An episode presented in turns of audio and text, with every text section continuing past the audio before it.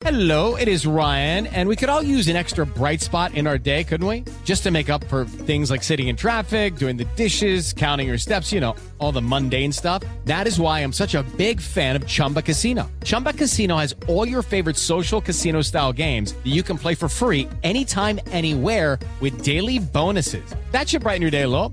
Actually, a lot. So sign up now at chumbacasino.com. That's chumbacasino.com. No purchase necessary. BGW. Void were prohibited by law. See terms and conditions. 18 plus. Ciudadanos informados, informando. Este es el podcast de Iñaki Manero, 88.9 Noticias. Información que sirve. Tráfico y clima cada 15 minutos. Vamos con el tema de Perrodrigo, como cada 15 días, Perrodrigo González, eh, especialista en comportamiento de perros, director de la Asociación Ladridos Ayudando y de la Escuela Canino Humanos Ladrando. Porque a veces, a veces, eh, muchas veces presumimos la capacidad que pudieran tener de empatía los, nuestros animales de compañía, ¿no? A veces de repente estamos tristes y, el perrito o el gatito lo notan y se te acercan más, ¿no? A lo mejor te sientes mal y, no sé si sea coincidencia, pero de repente llega el gatito y se te sube así en el pecho y empieza a ronronear, ¿no? Como diciendo o, o, haciéndote sentir mejor, por lo menos anímicamente. Yo no sé si esa sea realmente la intención de los animales o sea una coincidencia.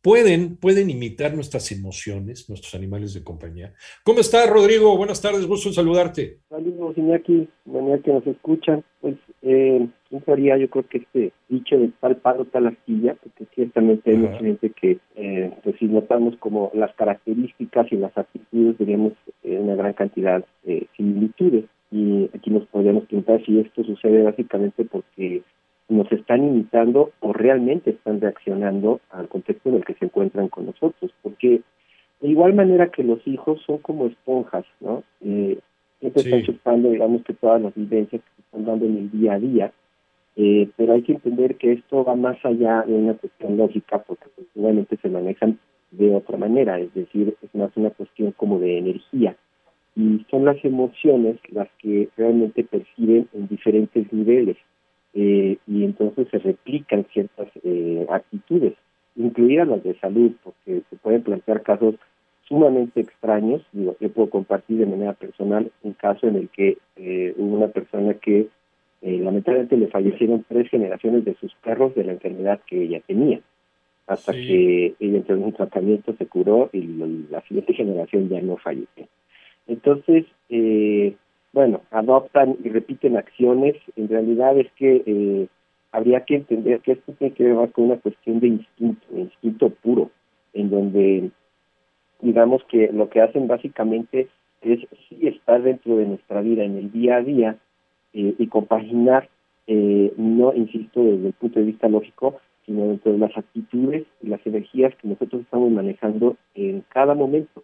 Y de aquí que podamos encontrarnos entonces con un perro que pueda ser posiblemente igual de agresivo o hasta depresivo eh, que el humano con el que convive. O sea, o sea sí, nuestra, nuestra actitud, eh, nuestro carácter, eh, nuestra conducta también puede ser aprendida y puede ser reproducida por el perro. O sea, si, si una persona es de conducta agresiva o una persona es de conducta amable, amigable, incluso bondadosa, el perro lo puede llegar a percibir. ¿De eso es lo que estamos hablando? Sí, pero habría que entenderlo precisamente no como la imitación. No, no, ya, no, Ya sea precisamente una circunstancia en la que el animal se encuentre bajo un maltrato extremo o un amor absoluto, en el vínculo se da una eh, libertad de expresión. ¿Pueden los animales imitar nuestras emociones? ¿Puede una persona una persona bonachona, tener un perro bonachón, una persona eh, pues enojona, tener un perro enojón, así a lo mejor con prontos, ¿no? a lo mejor de mal humor, eh, una persona, por ejemplo, una persona que le gusta estar aislada del mundo, de la sociedad, el perro se puede hacer a su humano de compañía. O eh, siempre tendremos, ya nos lo había dicho Rodrigo González muchas veces, ¿no? No es el perro el que se tiene que adaptar a la persona es la persona la que se tiene que adaptar al perro. Pero Rodrigo, regresamos contigo. Aquí gracias. Eh, ahora que mencionabas lo del aislamiento, pues sí, ¿no? Eh, indudable, sobre todo con lo que vimos con lo del COVID, que hubo ahí una eh, inercia, ¿no? Entre nuestros animales de compañía y nosotros, eh, por estar tanto tiempo juntos y ahí se dieron pues todo tipo de historias, eh, unas favorables, otras no mucho.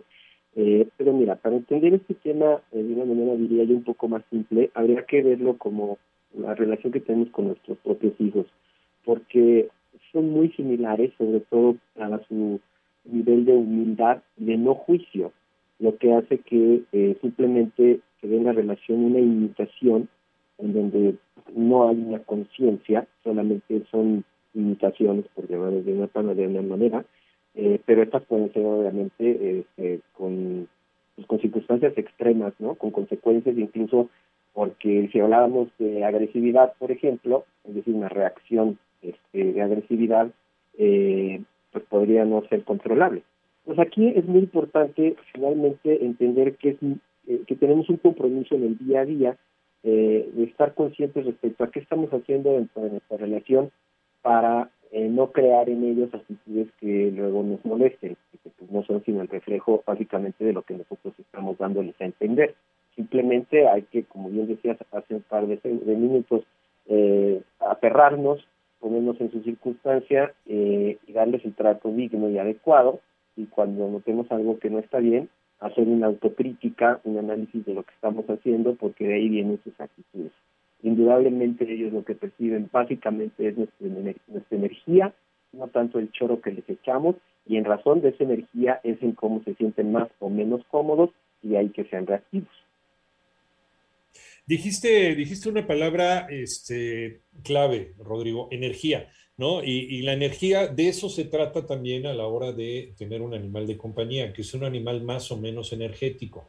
Eh, y yo creo que por ahí, cuando ya habíamos platicado de eh, el tipo de animal de compañía para el tipo de persona, eh, tendríamos que buscar una, una raza, por ejemplo, hablando concretamente de perros, para cómo somos nosotros. Si somos muy energéticos, entonces un animal muy energético. Si somos, si nos gusta más estar en casa, no hacer mucho ejercicio, caminar a lo mejor tantito y demás, un animal que no sea tan energético. Entonces el perro, sí, el perro y el gato necesitan estar, y también es algo que nos has estado platicando desde hace todos estos meses que hemos comentado, necesitan estar ocupados mentalmente. ¿Para qué? Para no empezar a tener problemas de conducta. Eh, eso también depende de la energía de cada uno, ¿no? De cada uno de sus humanos, Rodrigo. Sí, por cierto. De ahí la, de ahí la palabra que uso sobre la autocrítica y la conciencia de lo que estamos haciendo en el día a día. Insisto, y sé que suena a veces un poco burdo, pero lo mismo pasa con nuestros hijos. Cuando yo tengo una reacción no adecuada, de falta de atención, de estrés, eh, de clavarme en mi lógica y mis problemas de adulto, mis hijas inmediatamente se ven afectadas porque ven en mí una actitud reprochable de desatención o hasta de maltrato en un sentido de no hacerles caso o contestar mal, por ejemplo, ¿no? Y hacemos exactamente lo mismo con nuestros animalitos de compañía y ahí ya así de manera extrema, porque nos es muy fácil eh, pues sacar al animalito y mandarlo a la azotea y amarrarlo ahí, porque pues es la manera en la que entendemos que sí funcionan las cosas y de ahí que pues hay circunstancias de injusticia y maltrato que no tienen que ver más que con el reflejo de lo mal que estamos nosotros. O sea, hay que trabajar primero con nuestras emociones, una terapia, lo que sea que te funcione como herramienta para estar mejor, para ser justo con quien dependa de ti. Sí, desde luego. Y el clásico ejemplo del perro este, amarrado ahí en la azotea, ¿no? que lo único que puede terminar es mal. no, para, no solamente para el perro, sino también para la sociedad. Eh, muchas gracias, Perro Rodrigo. ¿Dónde te encontramos? Estoy en YouTube y en Instagram eh, como Ladridos Ayudando 2 y como Humanos Ladrando. Ahí puedes encontrar a Rodrigo González, especialista en comportamiento de perros, director de la Asociación Ladridos Ayudando y de la Escuela Canina Humanos Ladrando, donde también puedes encontrar a un compañero de vida, ¿no? Puedes ir a visitarlo, incluso te pones de acuerdo con él, puedes ir a visitarlo porque también tienen eh, estos compañeros de vida en adopción. Darle una oportunidad a un animalito que de otra forma pues tendría un destino terrible también. Animalitos que han salido de calle y que pueden darte muchos, muchos años, los mejores años de su vida. Muchas gracias, Rodrigo. 88.9 Noticias, información que sirve y por iHeartRadio.